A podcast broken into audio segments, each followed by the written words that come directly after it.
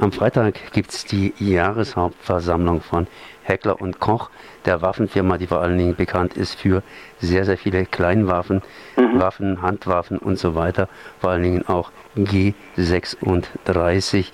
Und ich finde es verbunden mit Helmut Rohrer von IPWNW, das heißt der Ärzteverbindung gegen den nuklearen Krieg. Erstmal herzlich gegrüßt. Ja, vielen Dank. Guten Morgen.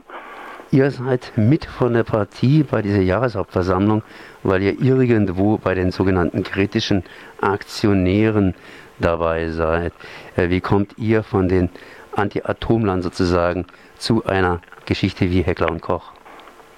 Also zunächst mal bin ich das einfach selber. Ich habe mir eine Aktie erworben letztes Jahr, kurz vor der letzten Hauptversammlung von Heckler und Koch, als wir angefangen haben mit den kritischen Aktionären. Und durch diese eine Aktie habe ich einfach zu dritt zu dieser, bin ich dabei bei dieser äh, Aktionärsversammlung, Hauptversammlung, die morgen in Rottweil stattfinden wird.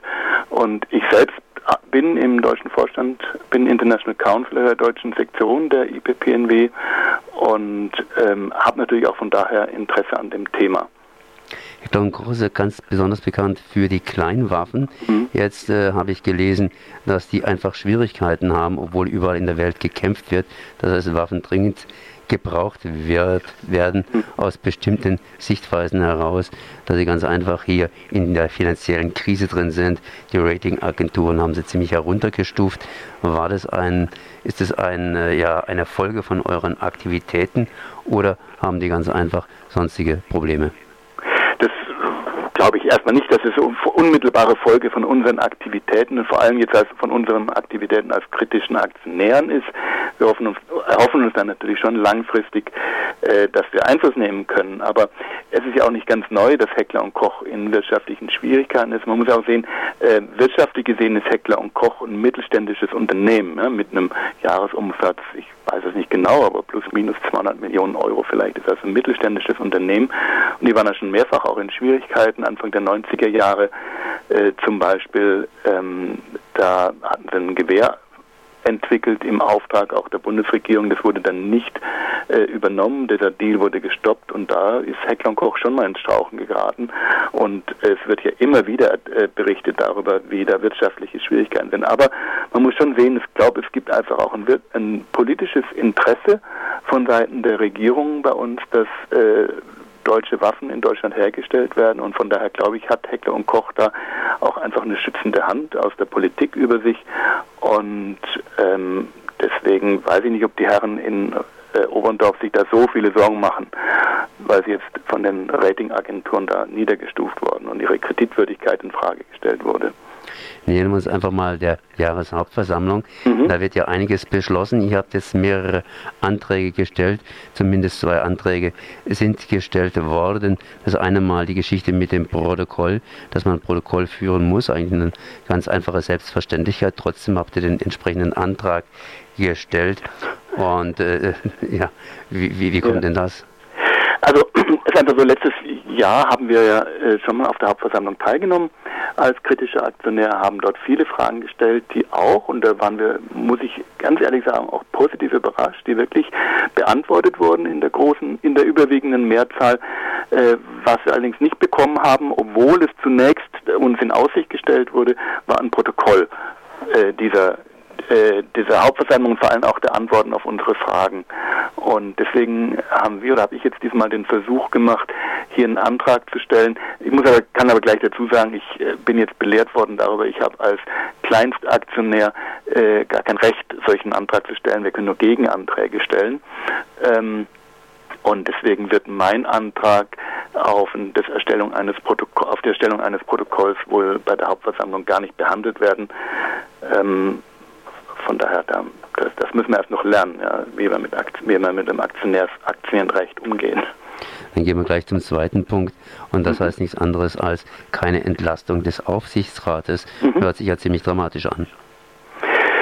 Ja, das ist ein klassischer Gegenantrag, weil es wird ja der Antrag äh, vorgelegt werden, dass der Aufsichtsrat und der Vorstand äh, des Unternehmens entlastet werden. Und da haben wir dann gute Gründe angeführt, warum er aus unserer Sicht nicht entlastet werden soll. Ich male mir jetzt keine großen Chancen an, äh, aus, dass wir diesen, diesen unseren Gegenantrag dort, dass der erfolgreich sein wird. Aber äh, wie können wir als, äh, als Rüstungsgegner äh, dafür stimmen, dass bei den, bei den gegenwärtigen Geschäftsgebaren des Unternehmens der Vorstand und der Aufsichtsrat entlastet wird. Deswegen haben wir hier einen Gegenantrag gestellt. Nehmen wir uns mal einfach dem Geschäft von Heckler und Koch, mhm. das ist das Geschäft, Waffen herzustellen. Mhm. Waffen, die zum Töten ja bestimmt sind, äh, kann man im Grunde genommen nichts machen. Ich, oder andersrum ausgedrückt, wenn die Waffen hergestellt werden zum Töten, dann werden die auch irgendwann mal zum Töten benutzt. Was ist eigentlich die Kritik an diesen Waffen? Naja, äh, zunächst mal ist es so, dass Heckler und Koch seit vielen, vielen Jahren äh, Kleinwaffen herstellt und sie nicht nur an unsere deutsche Armee und an unsere deutsche Polizei liefert, sondern sie weltweit vermarktet. Das ist ein Teil des Geschäftsmodells, damit diese Firma überhaupt rentabel arbeiten kann. Gehe mal davon aus, dass das, dass es das Motiv ist dahinter. Aber da werden diese Waffen international vermarktet. Inzwischen kann man davon ausgehen, dass auf allen, in allen größeren Konflikten Heckler und Koch Waffen äh, auch mit benutzt werden, teilweise auf beiden Seiten. Äh, natürlich kann man argumentieren, es gibt auch Waffen, die man woanders beziehen kann, es gibt Kalaschnikows und so weiter, aber wenn ich eben Waffen von hoher Qualität äh, international vertreibe, dann aus unserer Sicht übernehme ich damit auch Verantwortung, was mit diesen Waffen passiert. Ja, und deswegen äh, unser großes Interesse daran, dass diese, diese internationalen Geschäfte, insbesondere dass der internationale Handel mit solchen tödlichen Waffen, äh, dass das beendet wird. Sie haben vorhin schon ausgeführt, äh, die Bundesregierung bzw. Deutschland hält da unter Umständen die Hand drüber, weil man ein gewisses Interesse hat, eigene mhm. Waffen produzieren zu können. Das nehme ich an, dass es so ist. Ja. Jetzt äh, sind natürlich die Waffenexporte unter besondere Aufsicht gestellt. Äh, das ist ja eigentlich im Prinzip eine Kritik an der entsprechenden Aufsicht, denn äh, die Politik oder die Regierung sollte natürlich in Krisengebieten bzw. in Gebiete, die dubios sind, keine Waffen hin verkaufen. Ja, so oder verkaufen lassen, das heißt nicht zulassen. Ne?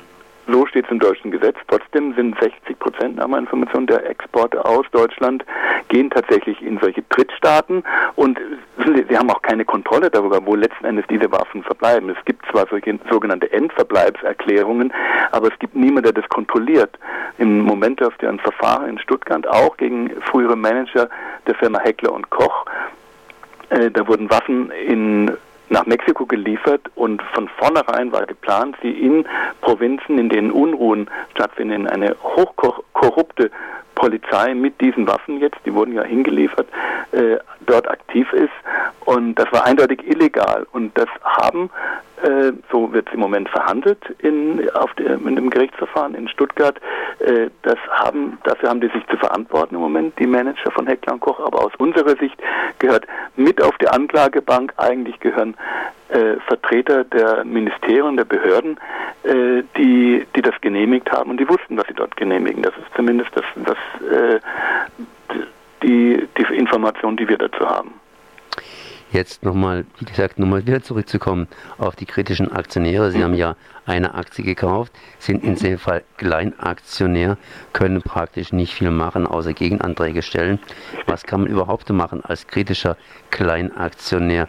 Ich habe auch wiederum gelesen, dass man versucht, eben hier Stimmrechte zu sammeln, sprich von Leuten, die nicht die Zeit oder die Lust haben, auf die Jahreshauptversammlung zu kommen, eben sich auf sich übertragen zu lassen. Machen das viele oder, oder wie läuft das ab? Naja, man hat die Möglichkeit, also ich hätte jetzt die Möglichkeit, wenn ich jetzt mir nicht hätte freinehmen können für morgen, dass ich äh, jemanden mich, mich durch jemand anders vertreten lasse. Und es gibt eben Leute, die sagen, ja okay, ich äh, investiere da einen bestimmten Betrag, kaufe mir da eine Aktie und ermögliche damit einem äh, kritischen Aktivisten äh, teilzunehmen an dieser Hauptversammlung, Fragen zu stellen, präsent zu sein und einfach eine, auch eine Gegenöffentlichkeit herzustellen und äh, damit möglicherweise langfristig auch Einfluss zu nehmen auf äh, die Geschäfte und die Geschäftspraktik dieser, dieser Firma. Das ist unser Ziel. Das haben Sie auch schon gesagt, dass Sie hingehen und erstmal lernen müssen. Die kritischen Aktionäre müssen erstmal mit den kritischen Aktien, um es mal so auszudrücken, äh, umgehen lernen. Ähm, ist es der richtige Weg, das heißt, kritischer Aktionär zu werden und entsprechend Aktien zu kaufen und dann dem Unternehmen Geld zur Verfügung zu stellen in diesem Falle und kaum Mitsprachemöglichkeiten zu haben, außer dass man ein bisschen Sand ins Getriebe reinschickt Oder wäre vielleicht andere Wege besser? Oder sollte man vielleicht erstmal abwarten? Also es ist ja nicht so, dass wir andere Wege nicht gehen. Ja, wir sind ja äh, in, auf dem breiten Feld aktiv äh, gegen Rüstungsexporte. Ähm, und sowohl mit unseren verschiedenen Organisationen aus als auch in einem großen Bündnis in Deutschland, ähm, Aktion Aufschrei, stoppt den Waffenhandel. Ähm, also wir gehen ja nicht nur diesen Weg der, der kritischen Aktionäre, aber hier haben wir eben eine Möglichkeit, die das deutsche Aktien, die das Aktienrecht uns bietet, Einfluss zu nehmen. Ja, das der Betrag nominell ist meine Aktie, glaube ich, 7,50 Euro oder sowas wert. Ja? Also der, der tatsächliche Betrag, den ich zur Verfügung stelle in diese in das Unternehmen, der ist minimal. Und ich habe selber schon gesagt, sollte ich tatsächlich mal eine Dividende bekommen, wird die mit einem Faktor multipliziert, dann werde ich dir die einer Organisation spenden, die sich um Opfer dieser, dieser Waffen kümmert. Ja, also ich habe das natürlich nicht gemacht aus, aus wirtschaftlichem Interesse, sondern äh, um Einfluss zu nehmen hier auf diese auf diese Firma. Ähm, das meinte ich ja. Inwiefern kann man als Kleinaktionär Einfluss nehmen dann tatsächlich auf die Firma, wenn man sich zusammenschließt und 1000 kleine Aktionäre jeweils eine Aktie kaufen, dann sind es ja schon 1000 Aktien, aber so viel hm. sind es dann auch wiederum nicht, oder? Nein, das ist im Verhältnis zu dem, was an Aktien äh, nur ein klein, sehr, sehr kleiner Teil dieser Aktien wird übrigens auf dem Pariser Stock Exchange Markt, also auf dem Pariser Aktienbörse gehandelt. Und ich weiß gar nicht, ob im Moment welche zur Verfügung stehen dort. Das ist nur ein sehr, sehr kleiner Teil dieser Aktien. Der Großteil der Aktien ist in festen Händen. Das ist im Moment auch eine interessante Debatte, wer die überhaupt hat. Gehen, ich gehe immer noch davon aus, dass der Herr Heschen die hat.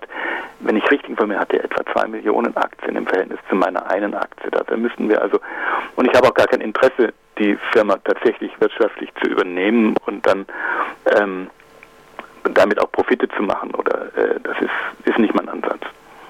Okay, das heißt, äh, ja, werden wir sehen, was morgen am Freitag mhm. bei der ganzen Sache rauskommt, ob das im Großen und Ganzen für alle Beteiligten fair abläuft oder ob sie unter Umständen, das heißt, Sie persönlich sind ja nicht anwesend, aber ob Sie als kritische Aktionäre tatsächlich etwas zu Wort kommen wir werden das, unser Recht wahrnehmen, einfach Fragen zu stellen und äh, auch die, und diese Fragen werden beantwortet werden müssen und unsere Erfahrung aus letztem Jahr war ja, dass sie auch tatsächlich beantwortet wurden. Von daher ähm, blicke ich da sehr gelassen auf den morgigen Tag und ähm, wir werden danach sicher auch darüber berichten. Das war Helmut Lohr von den Ärzten gegen den Atomkrieg. Ich danke mal für dieses Gespräch. Ja, vielen Dank.